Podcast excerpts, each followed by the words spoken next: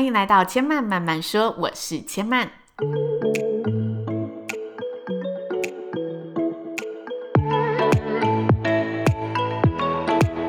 目前频道在 iTunes Store、Spotify、Google Podcast 都听得到。喜欢的朋友，欢迎帮千嫚订阅并留言评论，让更多人认识千嫚慢慢说喽。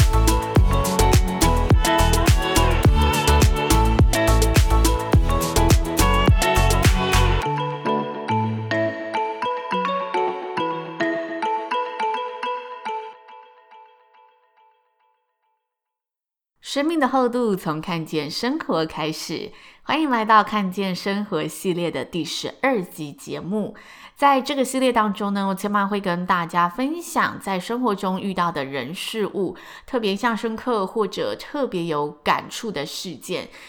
希望只有这些分享呢，可以更贴近大家的生活，让大家呢可以一起的更有共鸣感喽。那随着农历年即将靠近，其实千嫚听到身边许多朋友都在策划着领完年终后的下一步要何去何从，要怎么走。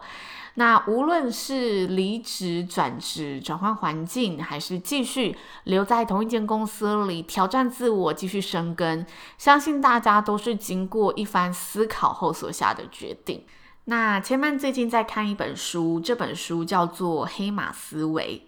作者写到，根据统计，每个人一生平均中会换差不多二十份工作。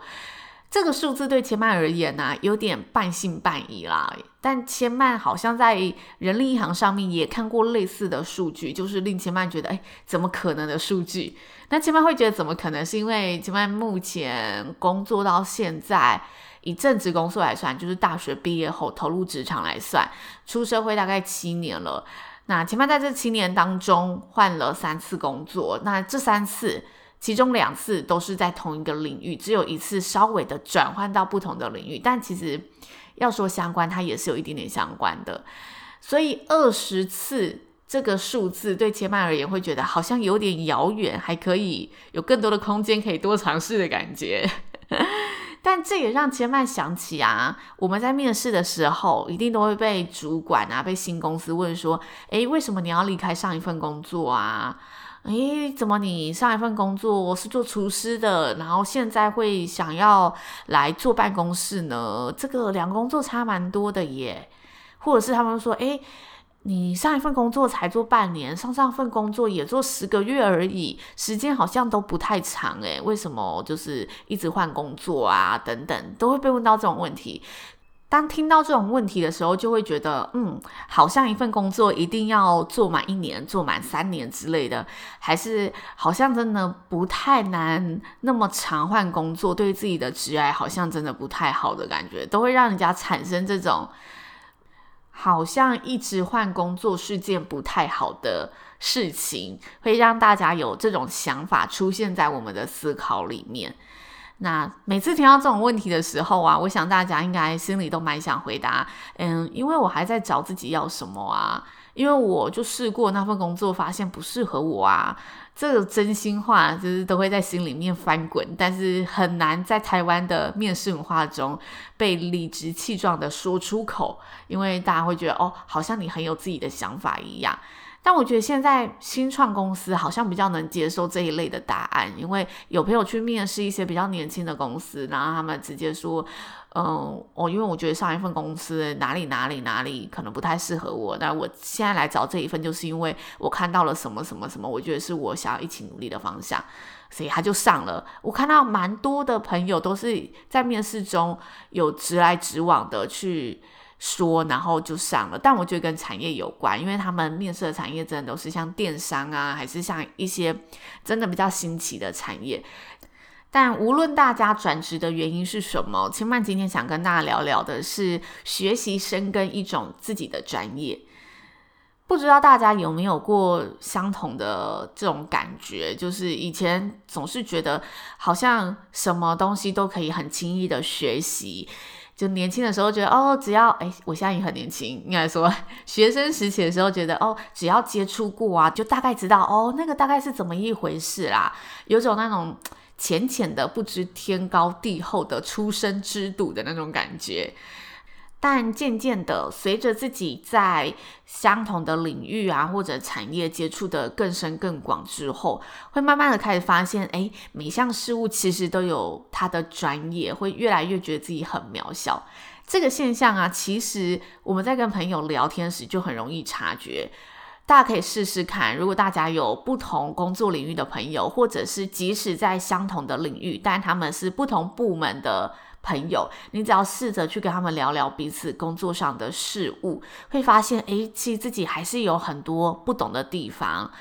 那相同的，我想朋友在跟我们聊的时候，也会是这种感觉，嗯，就是大家真的都是术业有专攻。那讲到这里，就要跟大家分享一下千曼的一个专业领域主持工作。千曼想跟大家分享上礼拜的一个活动主持现场。那个活动是在玩宾果连线活动，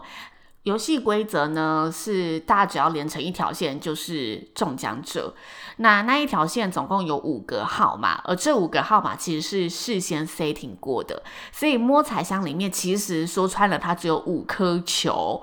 所以抽出五颗球之后，现场就会有幸运儿产生。好，那我们就开始进行宾果连线，开始摸球了。那在摸球的过程当中呢，大概第三颗球，诶，第四颗球，对，倒数第二颗了。我们摸到了一个数字球是六号。那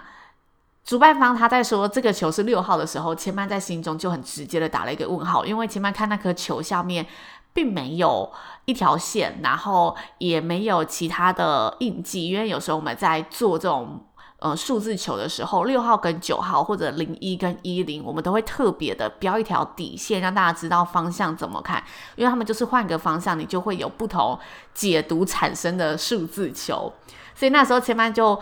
听到他喊六号之后，就在心中心里打了一个问号，然后千曼就看着他小小的问了一下，说：“诶，确定是六号吗？还是是九号？”然后他就他就说：“应该是六号吧。”OK，他在我耳边这样回答，我就知道，嗯，应该是六号。他也没有很有把握，所以前面就是用了一些话术去问现场说：“诶，有没有大家开始要中奖啦？那大家连线状况如何啊？”然后开始一一的分区询问。那因为他已经是倒数第二颗球了，所以接下来再抽下一颗球就要中奖了。于是他要抽下一颗球的时候，千曼在边问的时候就觉得不对劲，大家的反应，现场反应是似乎还没有中奖的感觉。这是一种非常直觉性的经验判断，就现场给的回馈，我就马上这种感觉。于是呢，前曼就在边询问现场的时候，边转身，然后从他手中拿起一颗球。在偷偷的用不同的角度藏在后面，假装阳光彩霞，就是说，诶，那接下来我们要抽出接下来的球喽，然后放一颗球进去这样子。那下一颗球他们抽出来，就是果真一样没有中奖。因为我们已经抽出了第五颗球，所以照我们的游戏规则和我们自己暗自的设定，现场的中奖者应该要出炉了。但是我们喊了第五个号码，结果却没有中奖，这就代表着对某一个数字出了问题。那幸好呢，千曼在前面的判断就已经偷偷的多投一颗球进去，于是千曼就到那个摸彩人的耳边说。再抽一颗，说九号，就两句非常简短的话，指令式的跟他沟通，就让他知道现在没事，我们继续玩没有关系。然后前面就继续主持，然后邀请他抽出下一颗，然后说出哎九号，果然一说出九号，我们现场的幸运儿就产生了。那千曼在这短短的几秒钟，反映出了这一个。反射动作，其实千麦在事后觉得有点不可思议，因为似乎没有经过太多的思考，就是很直觉、很本能性的去做出了一个判断，然后马上灵机应变，反映出了这个做法，然后让整个活动可以非常顺畅的进行。那千曼后来想一想，就觉得，嗯，这其实真的是经验的累积，才会造就在舞台上可以有这么零秒差的一个专业的展现。因为当下结束那一趴的时候，主办单位就来跟千曼道谢，说真的非常谢谢你，你反应真的好快哦。但其实千曼大脑那个时候也不知道怎么运转到那一步的，就千曼事后回想说，哇，我怎么脑子当下可以就是想到有这个办法。那这让千曼想起啊，前阵子千曼因为主持的关系，找来了专业的彩妆师帮千曼来化妆。那这个彩妆师他的发型是分开的，这跟千曼以往接触到的比较不一样。因为千曼之前的经验都是找新娘秘书老师来帮千曼化妆，但他化的妆不是新娘妆啦，就是因为他有包妆发嘛，然后就觉得哦，一次可以同一个老师搞定，很方便。那千曼就好奇问这个彩妆师啊，为什么就是你是分开的，然后新娘秘书会是合起来的？就是这两个产业是有哪里不一样吗？然后他就说他自己的一个想法，他说新娘秘书虽然大家会觉得哦，好像也跟彩妆有关系，好像也是专业的彩妆师，但他其实是因市场需求所产生出的一个新奇的一个行业。那市场需求指的就是新人会希望同一个老师来处理比较方便，前期也好沟通，然后不用接洽这么多窗口，告诉他，诶，我喜欢什么样的头发，然后再跟另外一个窗口说，诶，我想要画什么样的妆，诶，这两个合不合？那不如就一个人同时帮你搞定，说，诶，你觉得这个妆配那个发好不好？就可以统一一个窗口沟通所有的事情，然后同时这个老师也可以让你是心安的，因为你。越少窗口，你一定越方便越心安嘛。再就是预算的考量，因为你就请一个人，你就是一个人的费用。但如果你两个东西拆开来，你要花两次功夫沟通，你又要呃出两次的钱，这对新人来说会是比较嗯、需要多一点功夫的地方。所以新娘秘书这个包装法的彩妆。跟发型造型两个结合的产业就产生了。那因为我找的这个老师，他是从彩妆出家的。他在跟千曼分享新娘秘书的行业过后，就跟千曼说他的一个想法。那他分享的道理，千曼觉得非常的认同，因为他说一个专业值得你学一辈子。他会这么觉得，是因为他学彩妆的嘛。那他说彩妆其实你要结合时下的流行，因为你每个时代流行的东西不一样，那你要一直吸收、一直进步，其实就很花时间了。那你还要因为这些妆法去练习过去学习的那一些技巧，就是一直不断日益更新。让自己跟得上时代的脚步，不只是吸收这些资讯，你还要画得出来嘛？那同时你要研究每一个彩妆用品跟质地，因为这些用品跟质地都会产生出不同的效果。同时科技在进步，它用的原物料又不一样，这些原物料其实也会影响到你整个彩妆呈现的，不管是光泽度啊，还是等等细节面的东西。那最后最重要的就是你要将这些学习的。内容学习的技术，学习的新知，画在每张脸上，每张不同的脸上，但是不同的脸你都能融会贯通，呈现出最完美的状态。其实这一笔一画都是经过许多功夫磨起来，然后慢慢日积月累的累积而成。所以这个老师就说，他觉得。化妆这门技术，任何技术类的工作其实都一样，就是一辈子是学不完的。所以他都他跟他客人说，他坚持妆法分开是这个原因。他希望让客人享受到最专业，呈现出最美好的一面。同时，千曼其实也觉得这是他对自己的一个专业的坚持和品质的坚持。他希望自己真的可以。在自己专业领域上发挥到最好，然后呈现出最好的品质，交给客人，不分心的去把一个技术学好的这种感觉。听完彩妆师的分享，这个精神啊，一直让千曼觉得非常的谨记在心。因为一种专业值得你学一辈子，这个一辈子听起来是很重的一句话耶，就是你真的要确认这个是你喜欢的，然后你真的要。投注这么多的心力，这么长的时间在这个领域里面，这真的是一份职人精神。